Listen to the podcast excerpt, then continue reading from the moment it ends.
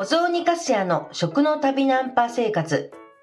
本日4月24日ですね。月曜日です。私、昨日、おとといで本当は引っ越しの荷ほどきをもうして、すっきりとしたお部屋になっている予定だったんですけれども、まだ片付いていないというか、むしろ段ボールとそれとそっけない何もないお部屋っていう生活だったのが、なんだかぐしゃぐしゃになってきてしまっています。広げちゃったから。まあなんとかちょっと、まあ今日中にはなんとなく片付くかなって気がしているので、まあ今日は、えっ、と、お仕事も今日はし、うんと、ないので、して、しない予定ではいますので、いや、市役所さんのところに行って転入手続きだとか、それだとか免許証の住所変更だとか、そういった手続き関係と、それと、荷ほどき全部やってしまって、明日からは本当にすっきりとした生活ができるようにしていきたいなと思っています。ということで、今日は月曜日ですので、えっと、食にまつわるお話をさせていただきたいなと思っています。いや、さてですね、今度5月の6日になんですけど、ゴールデンウィークのまあ終盤ですね、に、えっと、東京の共同のサバの湯さんのところでイベントをさせていただくんです。お雑煮イベントです。だけど、今回のお雑煮イベントはちょいと違っておりまして、雨のお雑煮イベント。雨のお雑煮って何？って思われますよね。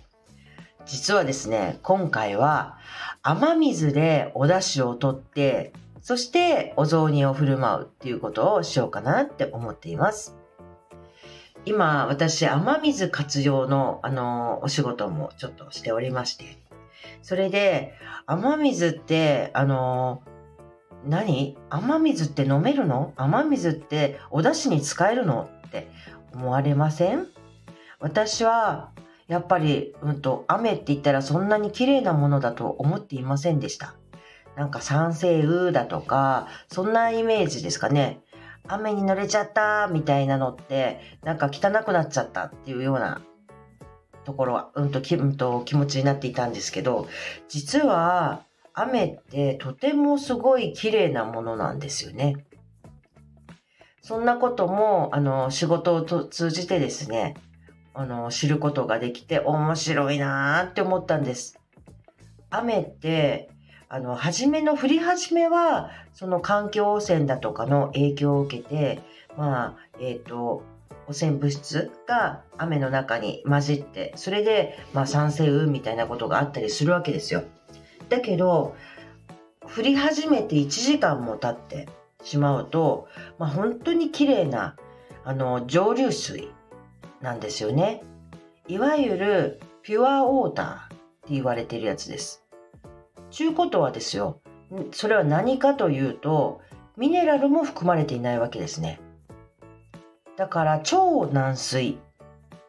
つまりですね、まあ、あの、お出汁の旨味だとかっていうのは、香水、まあ、ミネラルを多く含んでいる、まあ、香水には向いていないんですね。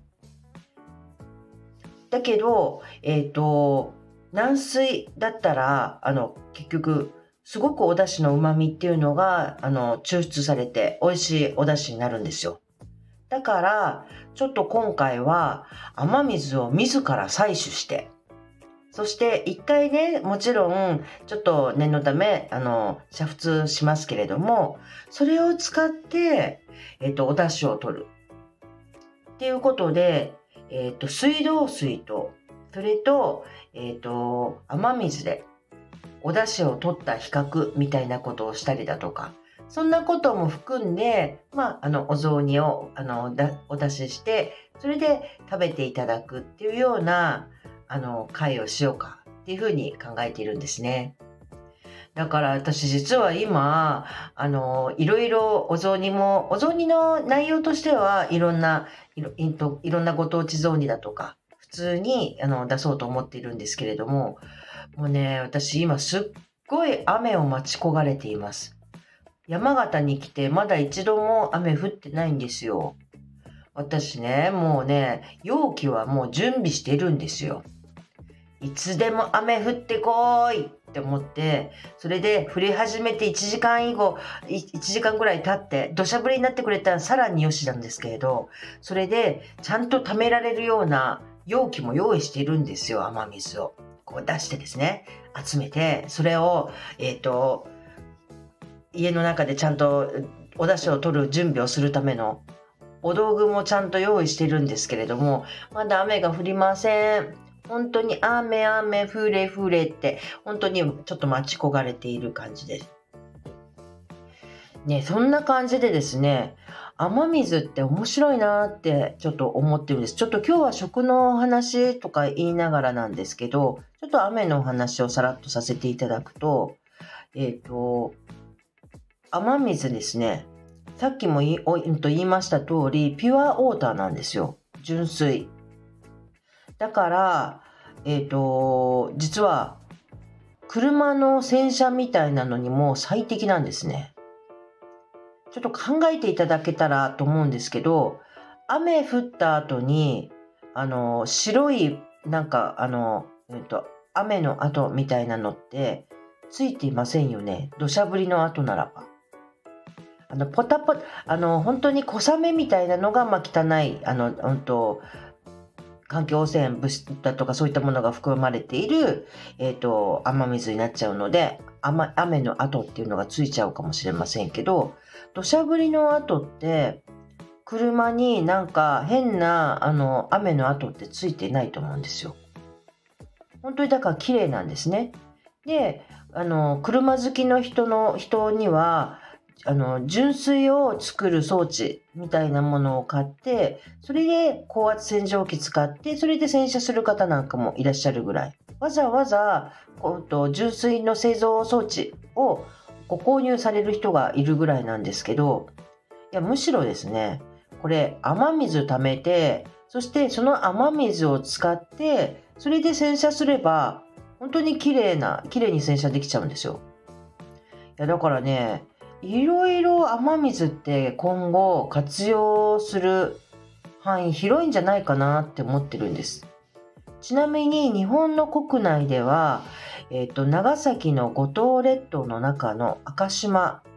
こちらは、あの、水道、下水道とか水道の、あの、設備がなくて、全部ですね、え、ー、と、自治体のところで集めた、えっ、ー、と、雨水、雨水タンク、その水を使って日常の、あの生活用水すべて使われてるんですよ。水道がなくて。